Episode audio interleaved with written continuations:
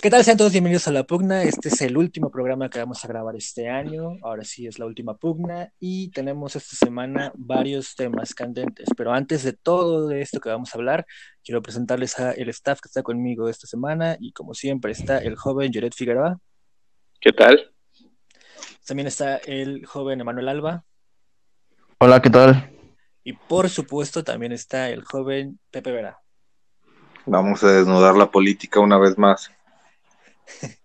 Eh, esta semana sucedieron varias cosas. Para empezar, eh, el cómputo ya determinó que Joe Biden fue electo y a raíz de este tema estaremos debatiendo porque ha traído bastantes eh, cositas por ahí. Una llamada a Banjico, un debate sobre las vacunas, es concretamente de lo que hablaremos. Pero no solamente eso, sino que en el transcurso de las últimas semanas se ha dado algo particular con Samuel García y es que también muchas de sus declaraciones han sido prácticamente un meme andante. Entonces, estaremos platicando un poquito sobre este cabrón.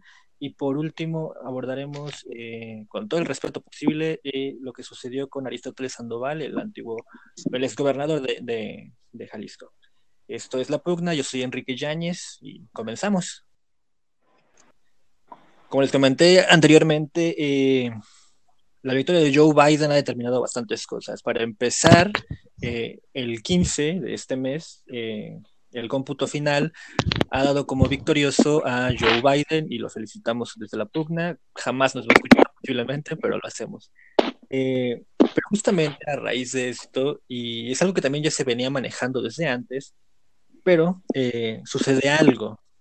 El, eh, las leyes, concretamente de la ley del Banco de México 20 y 34 se habían estado eh, reformando y se le habían hecho adecuaciones. Concretamente se iba a revisar esto en la sesión, se lleva a discusión el 15 de diciembre, pero debido a solicitudes de funcionarios públicos, así como de organizaciones civiles y la Asociación del Banco de México, eh, se les solicitó hacer un análisis previo de estas reformas sobre todo para eh, mantener la autonomía del Banco de México, el Banco Central. Pero no solamente eso, sino que eh, la Cámara, el Departamento del Tesoro de Estados Unidos eh, hizo un llamado a, Palacio Nacional y también al Banco de México y algo que también sorprendió a muchos fue que te llamó a la Secretaría de Hacienda para externar una preocupación debido a que se estaba violando la eventual autonomía del Banco de México justamente también eh, ante esta situación de que eh, habíamos platicado un poquito de esto hace también bastante tiempo, pero el hecho de que la influencia de Estados Unidos esté tan presente en México posiblemente marca un buen augurio para las relaciones de ambos países. Y justamente antes de que pudiéramos entrar al aire, estábamos discutiendo sobre cómo se da el periodo de vacunación en Estados Unidos y también cómo se está llevando en México, porque el presidente de Estados Unidos, el próximo presidente de Estados Unidos, ya está dispuesto a vacunarse, si no me parece creo que ya se vacunó, y nuestro presidente, Andrés Manuel López Obrador, tiene ciertas eh, mesuras, está a regañadientes discutiendo si se va a vacunar o no. De, momento su postura es que no. Pero, eh, dime qué piensas. Bueno, la llamada que hizo hace 15, hace cinco días Biden y López Obrador, eh, pues fue un buen augurio. Eh, lo que decía la oposición de que estaba mal López Obrador con Biden, pues la verdad no. Eh, lo que se llamó fue, según dice Marcelo Ebrard, fue en la cual un acuerdo de cooperación, en la cual se trató lo de la cooperación para el COVID-19, las vacunas, la migración, la seguridad en la frontera, evitar la cooperación y efectivamente, como lo mencionaste, la ley de Banjico, ¿no? Que le llamó un poco la atención de que como tanto dólar iba a entrar eh, de manera pues, prácticamente ilícita. Eh, y ahí va con la cooperación que hace Biden con AMLO, ¿no? AMLO ya tiene un proyecto en el cual dice que iba a rescatar o iba a apoyar a Centroamérica para frenar la migración, que ya lo tenía con Donald Trump, y Biden le agradó la idea en la cual ahora dice que también va a apoyar con infraestructura a México para que México siga aportando y apoyando a Salvador, Guatemala, Honduras, y así la migración, en vez de que sea con muros, se frene con desarrollo en esos países. Eh, me, me, gusta esa manera de colaborar, ya que México ya no está siendo visto como un país eh, de segundo plano, ya es como un socio, un aliado, eh, un aliado que ya van a trabajar juntos, o sea, las, la visión eh, colonialista que tiene Estados Unidos siempre ya no va a ser de que yo me reparto sobre el pastel, ahora tú México, como tantos años de amistad, ahora tú también te vas a repartir el pastel conmigo y vamos a hacerlo en Centroamérica y que eso pues este yo lo veo con buenos ojos, una colaboración bilateral que se ofreció en la cual también la vacuna del COVID pues, va a ser primero para los aliados. Sabemos que la vacuna de Pfizer pues nació en Estados Unidos va a ser primero para Canadá y México, de acuerdo al el TEMEC también, y eso me llama, me, me agrada, me gusta. Y la ley Banjico, en la cual pues, se llamó la atención, ¿no? De que hoy que vamos a combatir el crimen organizado juntos, prácticamente que Estados Unidos ha fomentado y que ya se le pasó de las manos, ok, lo vamos a combatir, pero deja con esta propuesta que vas a hacer la ley Banjico, pues va a ser de que el financiamiento eh, clandestino se va a disparar y si vamos a cooperar para bajar los niveles de inseguridad, pues eh, pon ojo ahí a esa, a esa propuesta que pues, está errónea, ¿no? Es una cooperación, eh, como lo dijo el profesor no es algo de intervención, es ahora sí una cooperación real, que creo que no se ha visto en siglos entre México y Estados Unidos. Jared, ¿qué piensas? Pues sí, yo creo que hay que ser optimistas todavía, así como fuimos optimistas empezando la administración de López Obrador y sus eh, consecuentes encuentros con Donald Trump, porque pues a fin de cuentas eh, quienes auguraban que um, iba a ser una relación ríspida, pues no acertaron, ni siquiera sirvió para aumentar la popularidad de Trump y tampoco para mermar la de López Obrador.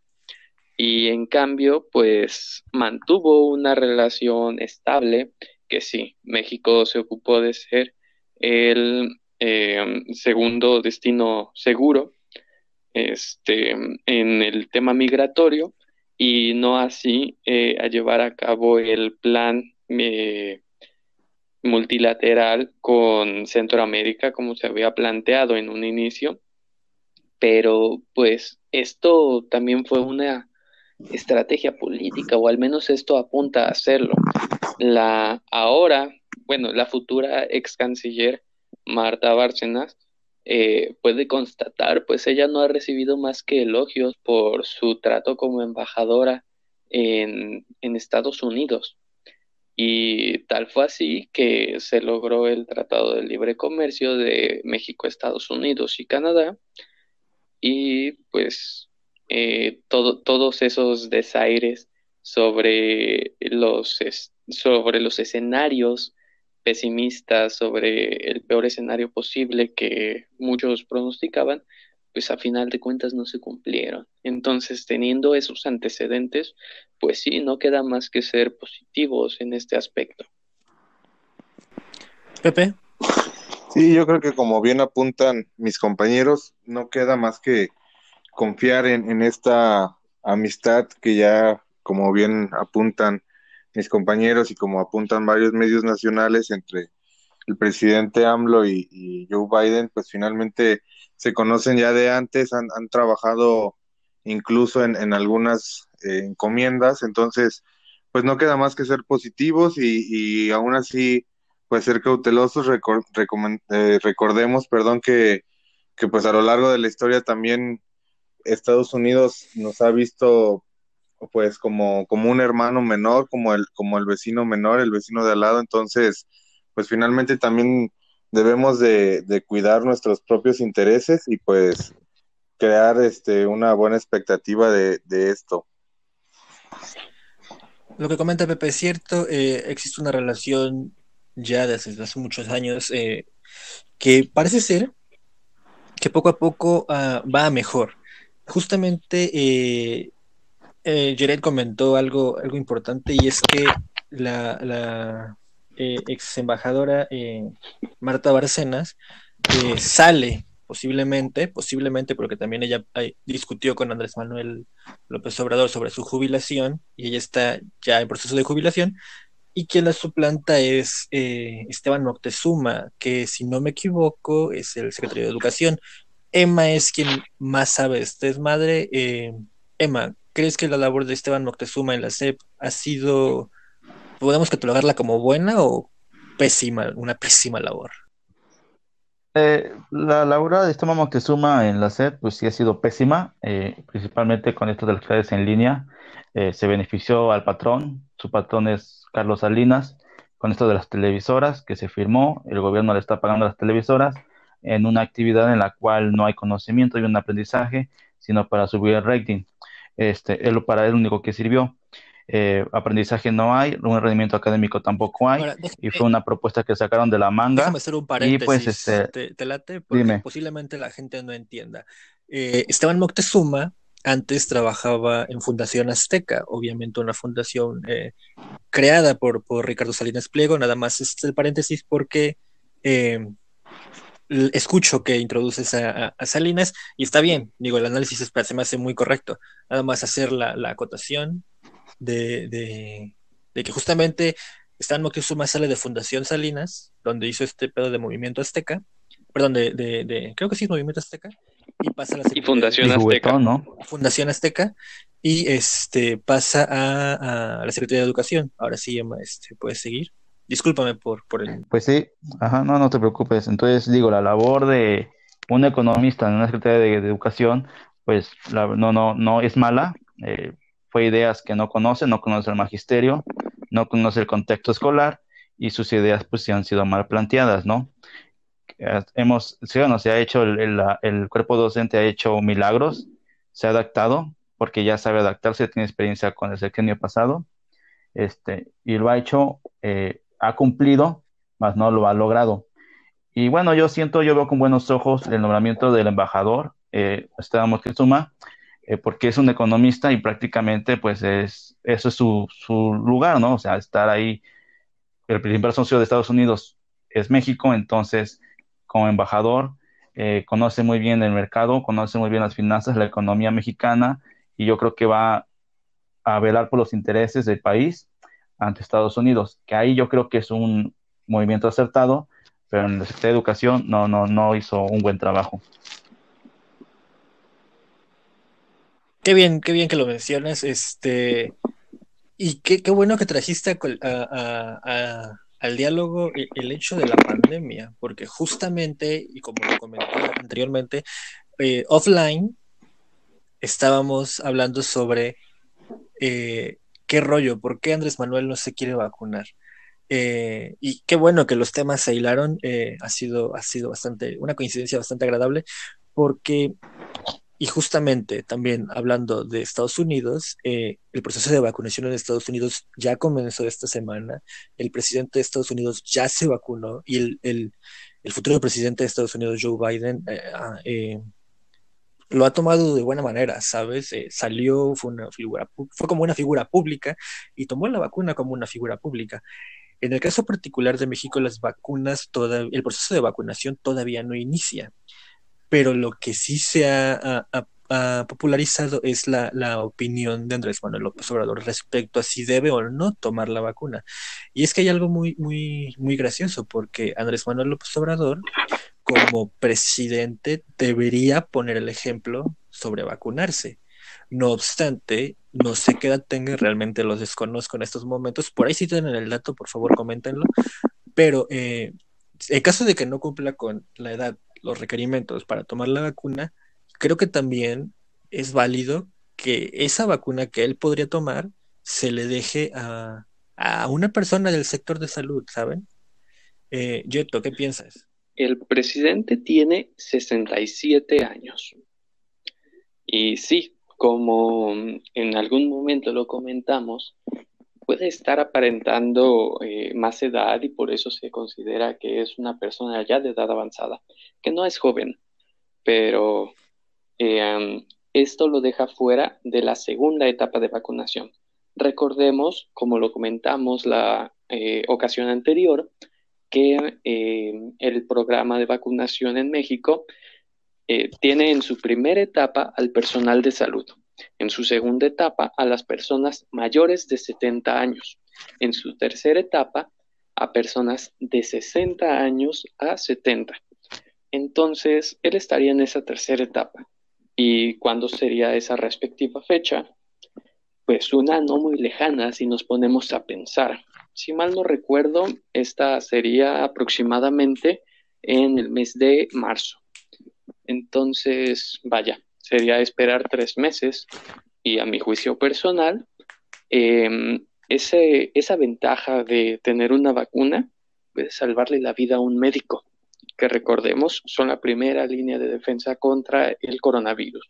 Entonces, pues no hay que ser egoístas y buscar que, em, que tengamos un jefe de Estado eh, con privilegios como solía ser, y mejor eh, debemos atañirnos al, al Estado de Derecho, a lo que dictan las normas. Y si las normas, eh, en este caso de la Secretaría de Salud, en este caso del plan de vacunación, nos dicen que le toca en la tercera etapa, pues así debería de ser. Porque si vamos a estar haciendo excepciones, pues eh, después van a querer hacerlas en cualquier cosa. Salarios, mm, viajes, viáticos, cualquier otro beneficio, ¿no?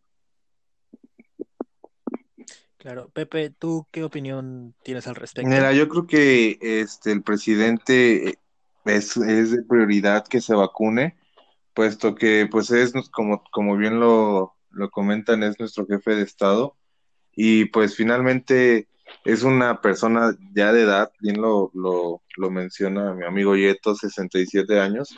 Entonces, pues, mm, veámoslo así, también él pues no le gusta usar el cubrebocas, pues ya mínimo que se cuide con la vacuna. Recordemos también que pues él anda pues de aquí para allá, tiene el contacto con las personas de cerca, él, él, a él le gusta trabajar así, él siempre, siempre ha trabajado muy de cerca con las personas, entonces, pues bueno, yo creo que sí es una, una persona que debería de ponerse la vacuna.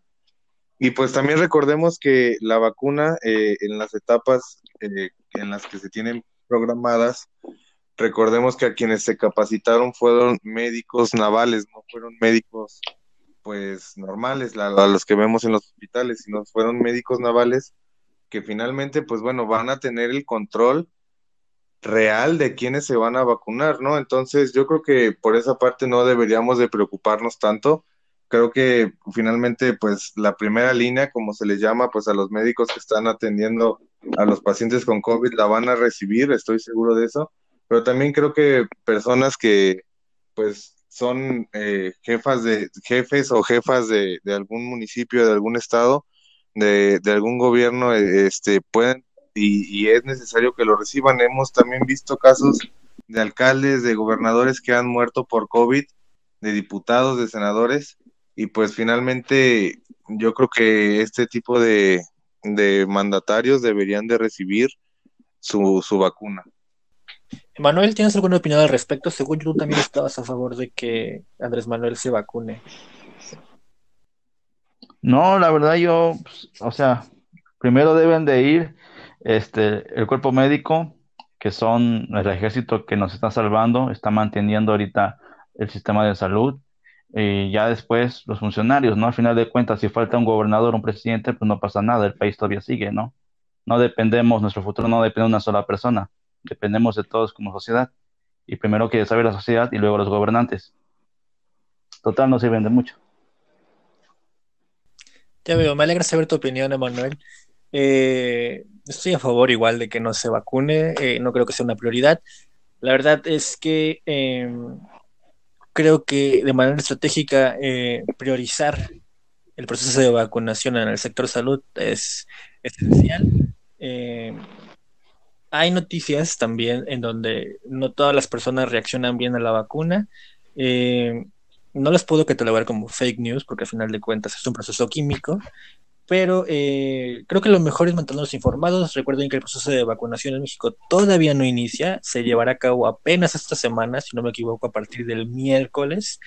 Eh, como lo comentamos en el, en el podcast anterior, programa anterior, eh, procuren llevar este orden, procuren acatar todo lo que se les indique, por favor, evitemos más contagios, evitemos caer en las mismas trazas de siempre que sabemos que el país eh, acostumbra a hacer, su población acostumbra a hacer, y creo que si podemos ser un mejor país tan solo por unos cuantos meses hasta esperar nuestro turno para la vacuna, pues era lo ideal, ¿no? Ahí, no, ahí, ahí estoy en desacuerdo, no es su población, son los nuestros políticos los que acostumbran a hacer eso. Bueno, a final de cuentas, Exacto. Nada más.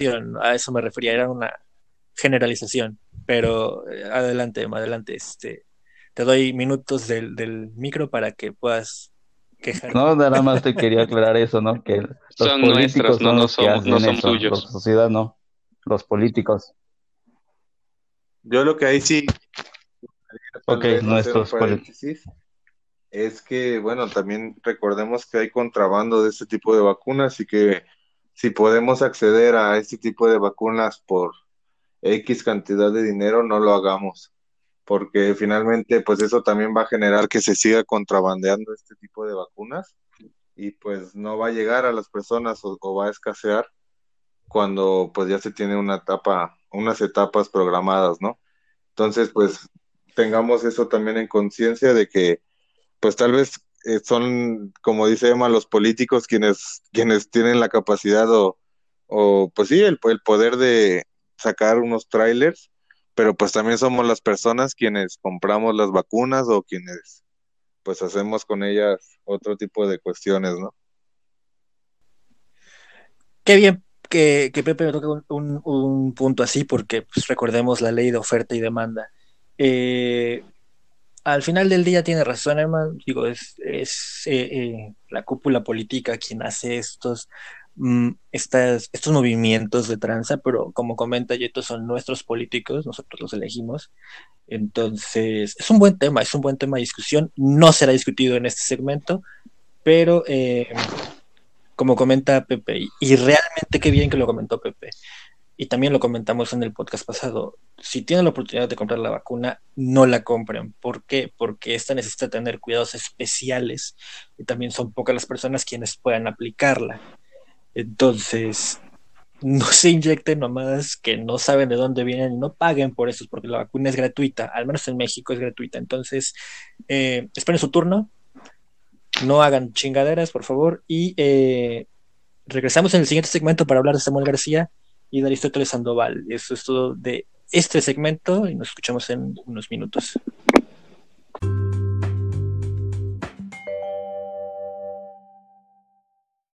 Eh, bienvenidos al segundo segmento de la pugna. Esta vez tocaremos un tema un poquito más serio y con todo el respeto que se merece. También externamos eh, nuestras condolencias a la familia de Aristóteles Sandoval, que el pasado viernes 15 de diciembre eh, fue asesinado en un restaurante de Puerto Vallarta. Ahora, abro, abro un paréntesis. ¿Quién es Aristóteles Sandoval? Bueno, es el exgobernador de Jalisco del periodo 2013 a 2018, un gobernador que salió, bueno, que tiene una corriente eh, partidista, co- concretamente del Partido Revolucionario Institucional, PRI, y eh, bueno, eh, en la pugna, eh, pese a que criticamos a, a todo lo que tiene que ver y analizamos también este aspecto político mexicano, eh, nosotros repudiamos totalmente cualquier acto de violencia, no estamos a favor de, de- justamente ese tipo de actos y, lo tomamos justamente como viene, ¿no? Como una noticia lamentable para sus familiares, para sus allegados, obviamente también desde una postura partidista desde la pugna, porque realmente no militamos en ningún partido, pero sí queremos informarles que es curioso cómo se da este asesinato. No es normal, aunque podríamos pensar que la política y sobre todo actos violentos en la política mexicana se, se, dan comúnmente. Eh, es curioso que suceda, no es algo normal, tampoco es algo que debería pasar, pero ¿qué piensas, Emma? ¿Qué, qué es lo que tú piensas a- de toda esta situación? Bueno, que como teníamos un maestro, Gerardo Escobar, que nos dijo, el que entra a la política le vende el alma al diablo y nunca sales de ahí. Y creo que esa frase que nos dijo en clase se cumple con Aristóteles Sandoval. Entró a la política y le vendió el alma al diablo y ahí se quedó, en el infierno.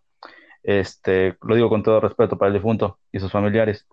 Eh, es lamentable, pero eh, recordemos que Aristóteles Sandoval renunció eh, hace unos meses a la Secretaría de Innovación y Proyección Digital del Comité Nacional del PRI, porque ya no comulgaba con los mismos intereses. Y me recuerda mucho a la muerte que hizo, hicieron con Leonardo Colosio, cuando estaba en contra de las ideas de su mismo partido y lo llegaron a matar, ¿no? Y creo que pasó lo mismo con Aristóteles, estaba en contra de los mismos intereses de su partido, ya no comulgaba con ellos y pues curiosamente lo mataron, lo mataron cuando tenía 15 guaruras y lo mataron por la espalda en un baño pequeño en el cual fueron huyendo como profesionales y en el cual pues podemos decir que pues su, el brazo armado clandestino del Estado que es Cartel Jalisco Nueva Generación. Eh, fue una estrategia muy buena. Sabemos que el partido del presidente y el PRI son aliados, entonces fue una estrategia muy buena la que hicieron. Eh, una para perjudicar la imagen de Alfaro y la otra porque pues estorbaba ya a Aristóteles al partido, eh, no compaginaba con las ideas, le hicieron lo mismo que le pasó a Colosio y entonces fue una estrategia política muy acertada para ellos.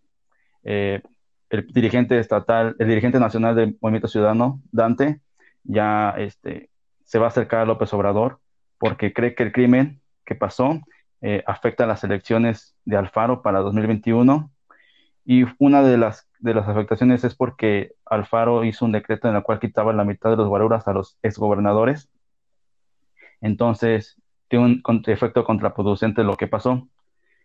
Una, yo siento y que fue su primo partido en ayuda con el partido de la presidencia, una para afectar la imagen de Alfaro y otro porque pues sabía cosas Aristóteles Sandoval, así como le pasó a Colosio.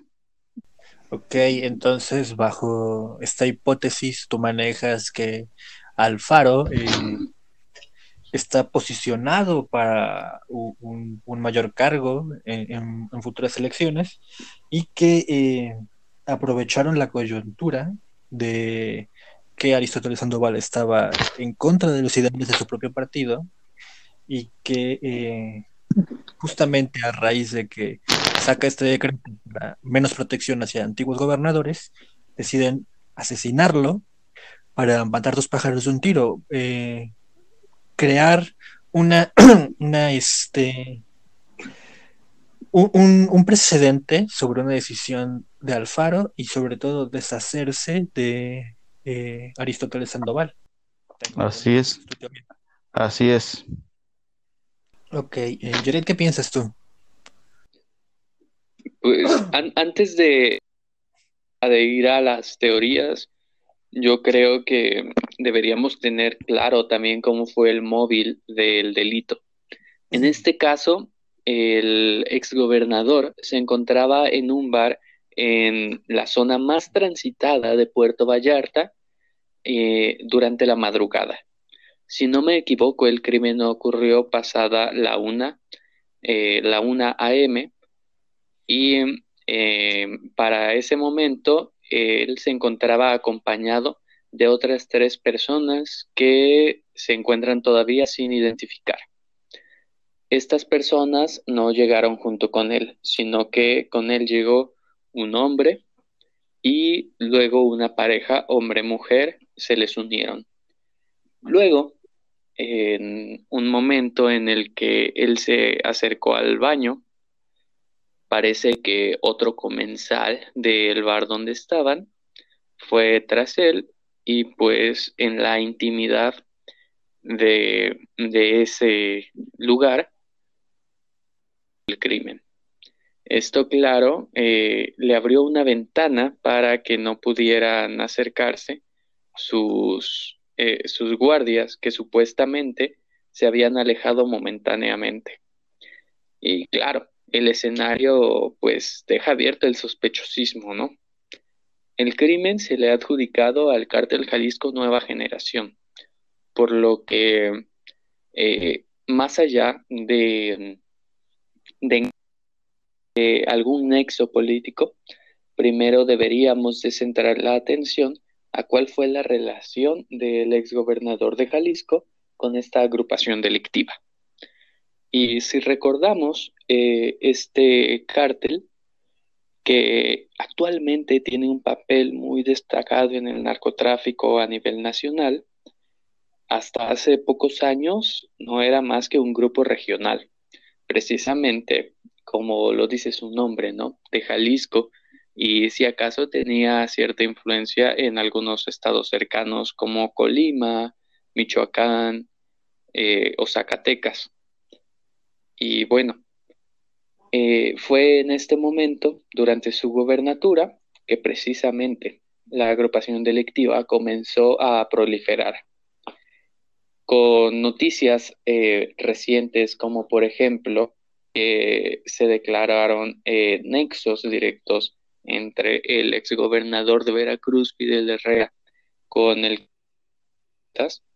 eh, precisamente durante su gestión, yo creo que no debería descartarse el móvil de una ruptura entre una agrupación que en su momento acogió y otra que ahora tal vez quiera em, recuperar la influencia que ha, que ha ido perdiendo a través de él no les abrió las puertas, ya que no tiene el poder de hacerlo, y pues simplemente decidieron descartarlo. Este, este sería tal vez un, una justificación eh, ceñida únicamente a los hechos. Sin embargo, pues todavía faltan más averiguaciones para poder descartar nexos políticos, como le apuntaba Emanuel, para poder descartar si en realidad hubo conexiones con esta agrupación o por el contrario, que haya tratado de contenerla realizando un trabajo mediocre, ¿no? Y bueno, a final de cuentas, como lo mencionó Quique, pues es lamentable todo asesinato. Así como lamentamos los asesinatos, los asesinatos a periodistas, también debemos hacerlo a los servidores públicos, ha habido lugares, ha habido momentos de la historia del mundo en el que el servicio público se ha visto fuertemente amenazado por el crimen organizado, por ejemplo, Colombia a finales del siglo pasado, ¿no? No queremos llegar a ese punto y todavía no nos acercamos, afortunadamente, a pesar de los niveles delictivos. Pero pues esto debería de ser una señal de alerta no solo para el gobierno de Jalisco, eh, encabezado por Enrique Alfaro, sino también para la presidencia de la República. Tal vez las labores de inteligencia de la Guardia Nacional y del Ejército deberían centrarse en los nexos políticos, por ejemplo, o en las huellas que, que han dejado exgobernadores o gobernadores en funciones y tal vez esos sean los eslabones que todavía no, los, no les permiten cabezas de los grandes cárteles de las drogas en México. Y pues bueno, esto es una lección en más de un sentido, ¿no creen? Claro, eh, creo que la opinión de Jared es un poco más sensata, eh, también un poco más imparcial, ¿saben? Eh, no sabemos realmente al final del día qué fue o cuál fue el modo superandi para, para que esto sucediera, pero hay, hay una opinión que me gustaría saber y es la de Pepe. Pepe, ¿tú qué piensas? Yo creo que, bueno, finalmente en un asesinato de esta magnitud y de un de un exmandatario de, pues de esa talla, pues finalmente siempre va a haber eh, controversia, siempre va a haber opiniones encontradas, pero yo lo que sí quiero también este, apuntar es que, bueno, además de todo de la manipulación y de, de todo esto, recordemos de dónde viene Aristóteles, ¿no? Recordemos también que, pues bueno, él fue uno de los partícipes de esta foto tan famosa y tan maldita, por así decirlo, que es la foto de Peña Nieto con sus 31 gobernantes, no sé si la recuerdan, en donde sale por ahí, por ejemplo, César Duarte, Javier Duarte, este, Aristóteles, por ejemplo, sale también por ahí Moreno Valle, y pues bueno, eh, salen una serie de, de, una serie de personajes que pues finalmente han sido también pues partícipes de corrupción de, de, muchos tipos, eh, muchos prófugos de la justicia, muchos exonerados, muchos que están pues este presos, ¿no? Entonces, pues finalmente, como bien apuntaba Emma, ¿no? Era una persona que, que estaba tratando de, de hacer un cambio, o, o, por lo menos eso eso apuntaba en su imagen este, política. Y pues bueno, o sea, yo creo que también hay que, hay que ver que pues finalmente era una persona que estaba muy ligada con el gobierno de Peña Nieto y recordemos también que Peña Nieto pues ahorita está, por así decirlo, siendo investigado pues de una manera, por así decirlo, debajo del agua, porque no hay investigación como tal. Entonces, pues bueno, yo creo que también es por ahí, era por ahí un cabo suelto, no lo sabemos realmente, pues no lo, tal vez no lo, no, no lo sabremos por ahora, pero yo creo que sí también, pues finalmente no, no podemos descartar esa, esa premisa, ¿no? Claro, como comentas, Pepe, es, es, es difícil saber a ciencia cierta qué sucedió. Y posiblemente, eh, y, y, no quiero sonar eh, fatalista, pero de acuerdo a cómo se han dado otros, otros asesinatos de políticos en México, muy posiblemente no sabemos, no sabremos cómo fue, por qué fue, eh, ni siquiera este quién lo hizo.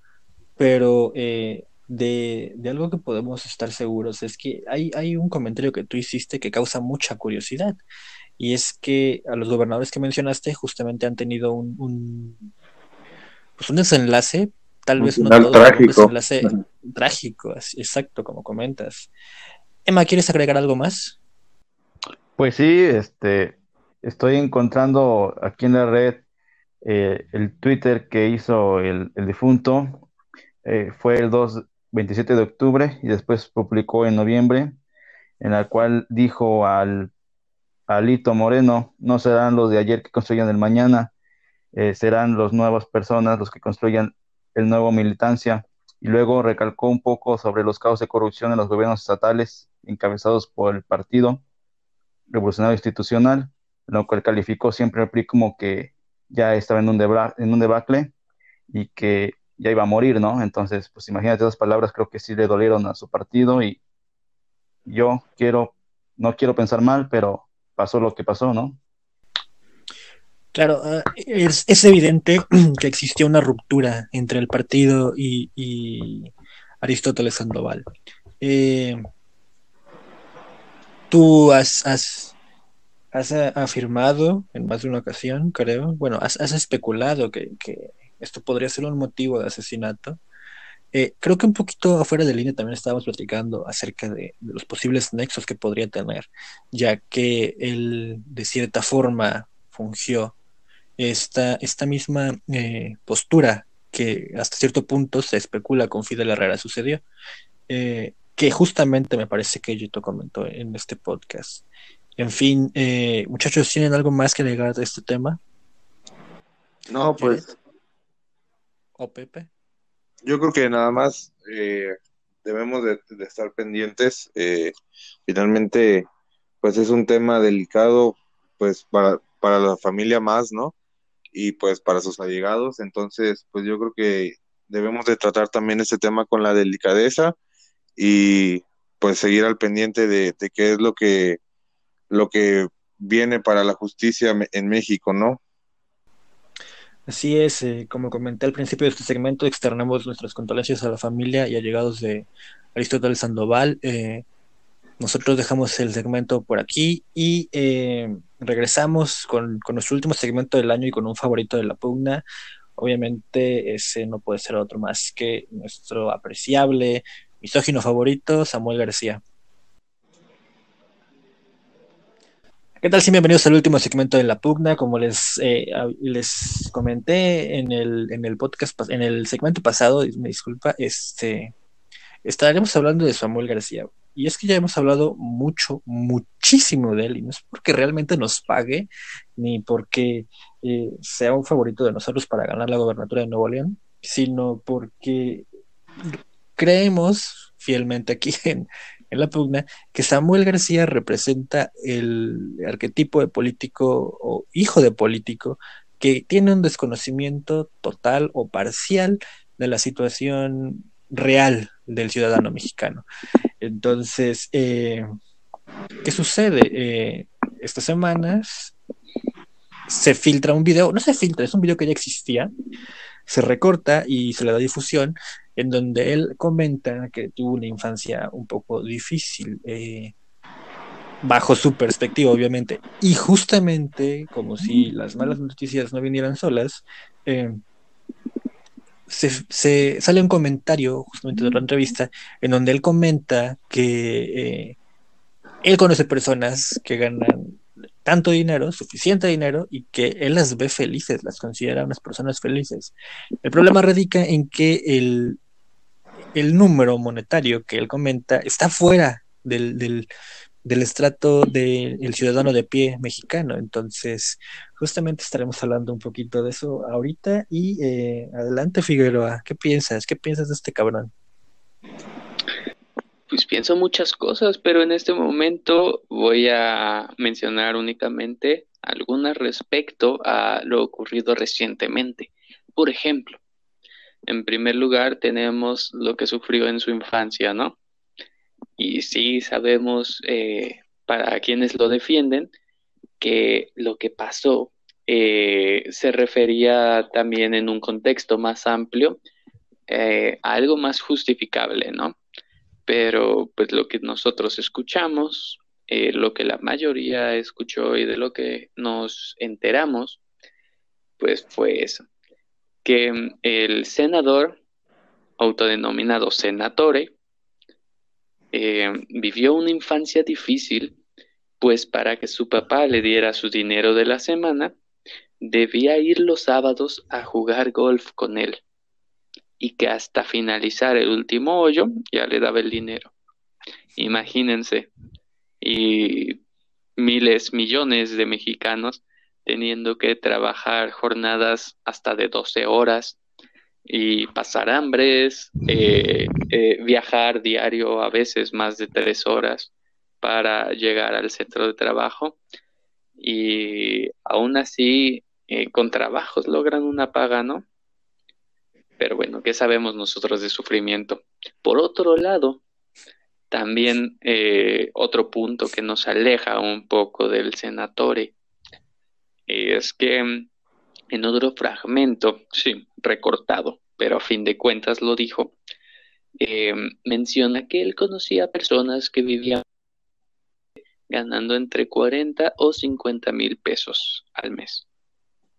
Y pues claro, para un sueldo de senador, que además debe de tener esos eh, que sobrepasan los montos oficiales por algunas razones, por ejemplo, patrocinios de su partido, que a final de cuentas es de los pocos que mantienen a flote a Movimiento Ciudadano, eh, fundaciones que debe de tener, y no dudo que una u otra empresa financiadas con recursos provenientes del erario público, eh, pues seguramente 40, 50 mil pesos sean nada para él.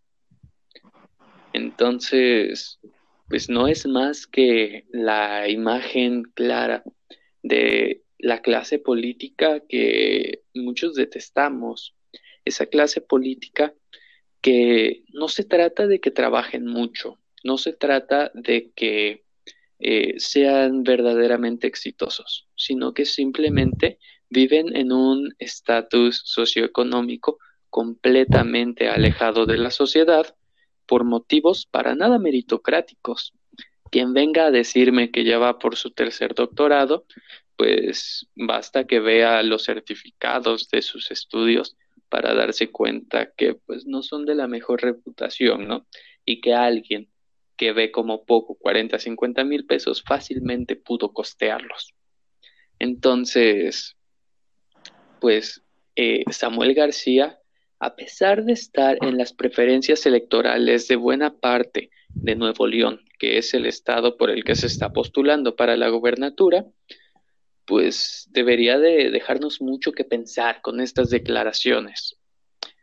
Y no es más que un, reflejo también de el clasismo que existe en el país.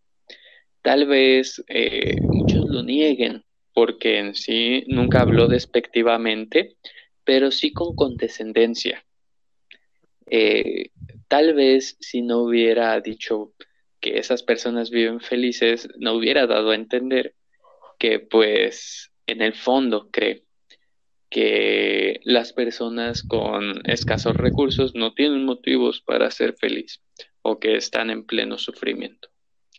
Las cifras del Coneval, por ejemplo, nos dicen que la línea del bienestar para una familia eh, se sitúa aproximadamente en 12 mil pesos, que sí, todavía es mucho para el grueso de la población mexicana, pero aún así eh, creo que es algo mucho más alcanzable que los precios de que los sueldos de burócratas a los que se refería este personaje.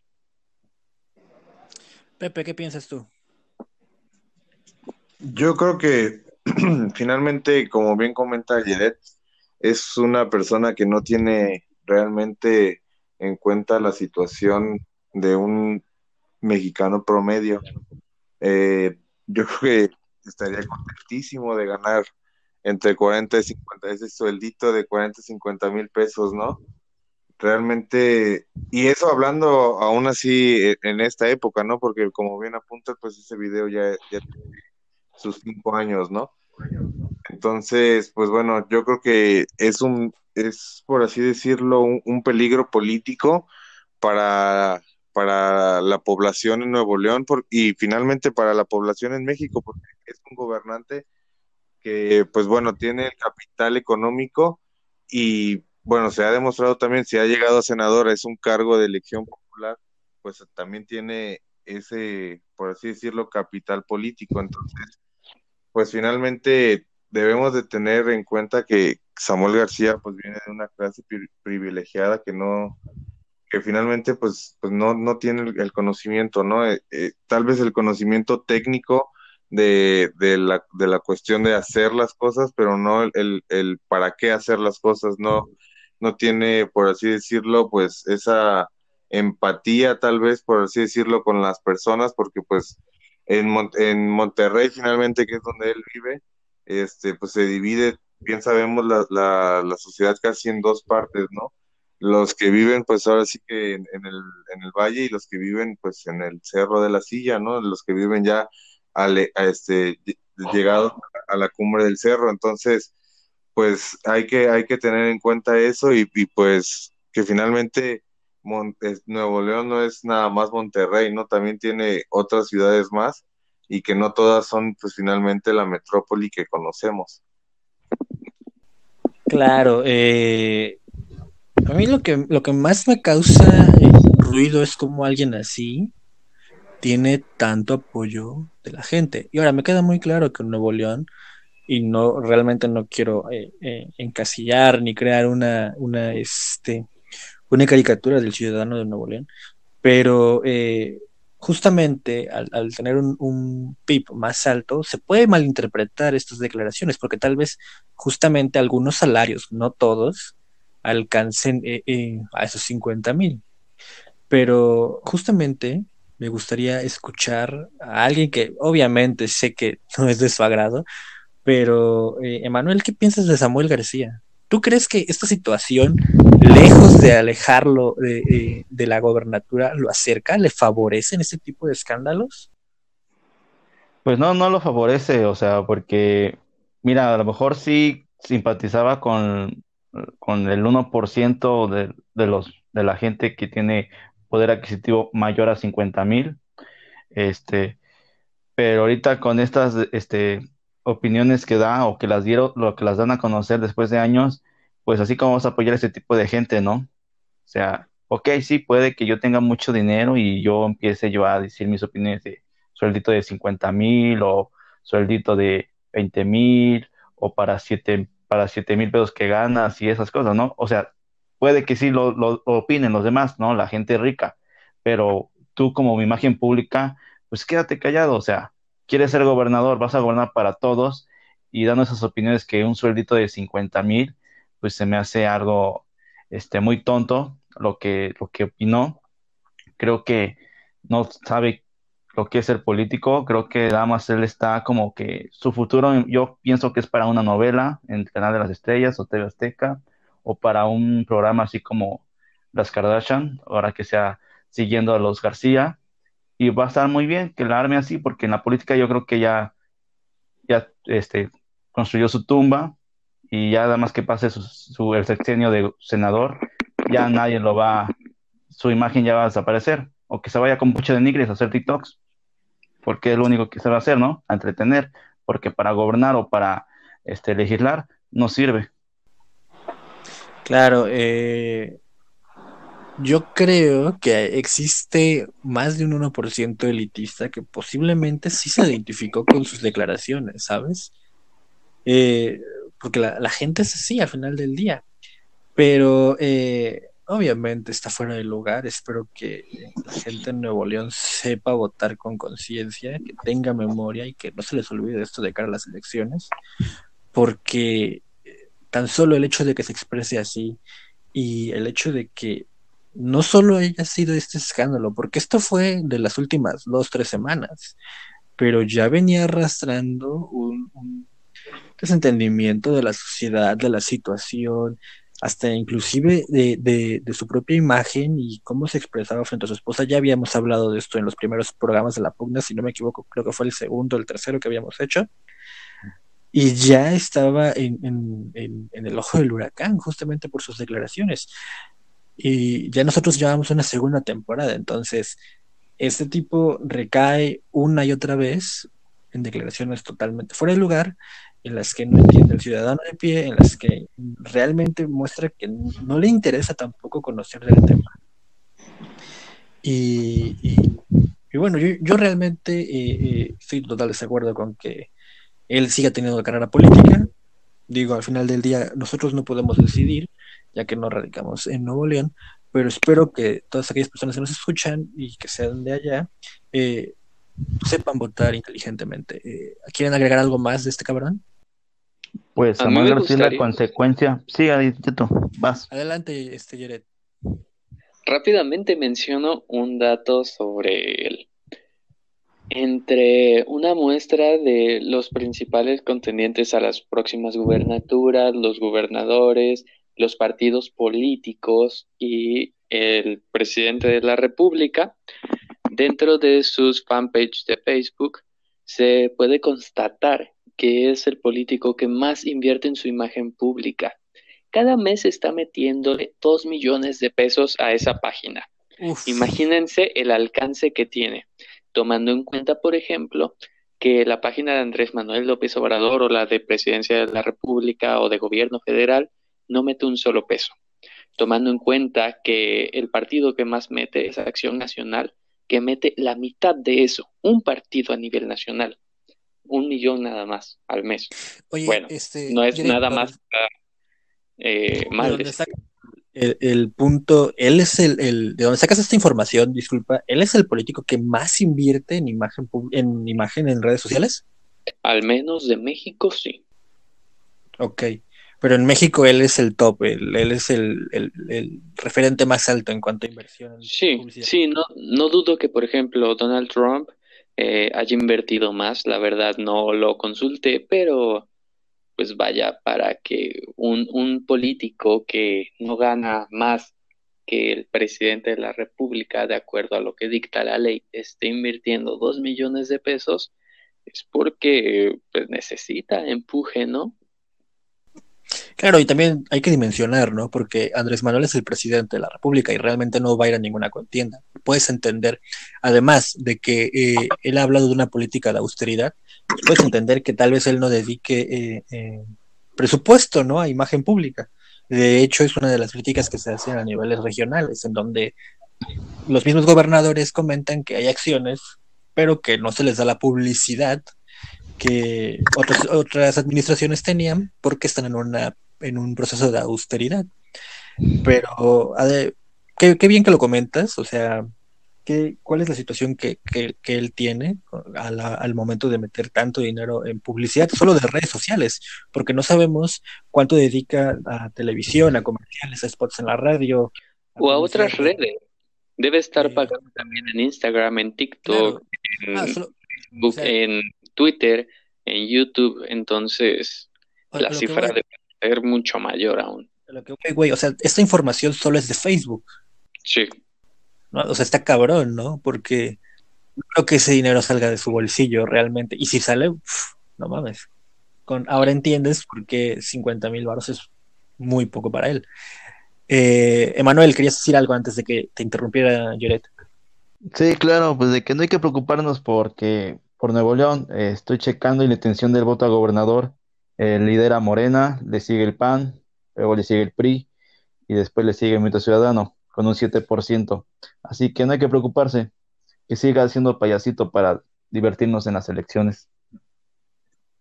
Ahora que recordemos que también el Bronco, la, la, pinta es el payaso de- del salón y, y realmente eh, pues fue un candidato que sí hizo temblar a los demás. Pero bueno, tienes razón, ¿no? Al final del día dejemos que las cosas se den, esperemos lo mejor para Nuevo León. Pepe, ¿quieres agregar algo más? No, nada más eso que, que pues hay que seguir, seguirle la pista, no, no queda de otra. Es una imagen pública que, que va a dar mucho de qué hablar. Mm, Como bien apuntas, lo hemos platicado a lo largo de, de estas dos temporadas de la pugna, entonces pues a ver qué otra payasada nos da para hablar. Así es, eh, creo que con esto concluimos y cerramos eh, eh, este programa. Agradecemos a todos los que nos han escuchado a lo largo de este año. Realmente no llevamos un año, sino llevamos muchísimo menos, pero eh, tomaremos unos, unas semanitas de descanso. Regresaremos obviamente a desnudar la política, como comenta Pepe, y me despido no sin antes también de cederles la palabra para que se despidan a mis compañeros, obviamente empezando por Pepe. Que pasen feliz Navidad, feliz año, éxito en sus metas, sean felices. Jared. Gracias por regalarnos su tiempo cuando nos han escuchado y espero que lo sigan haciendo el próximo año. Esperamos que ya no nos inunden estas noticias tan trágicas y podamos reírnos un poco más, ya no solo lamentar la situación de crisis que vivimos. Emanuel, Caballero Alba. Gracias, gracias por escucharnos. eh, feliz Navidad, Año Nuevo, pásenla bonito con su familia, con sus seres queridos y agradezco su tiempo que nos han dado. Eh, yo soy Enrique Yáñez, me despido igual, mis compañeros ya lo han dicho todo. Esperamos que nos escuchen en enero. eh, regresaremos y regresaremos obviamente a analizar todo el desmadre de las vacunas. Si pasó algo chido en estas dos semanas que nos ausentamos. Y esto ha sido la pugna.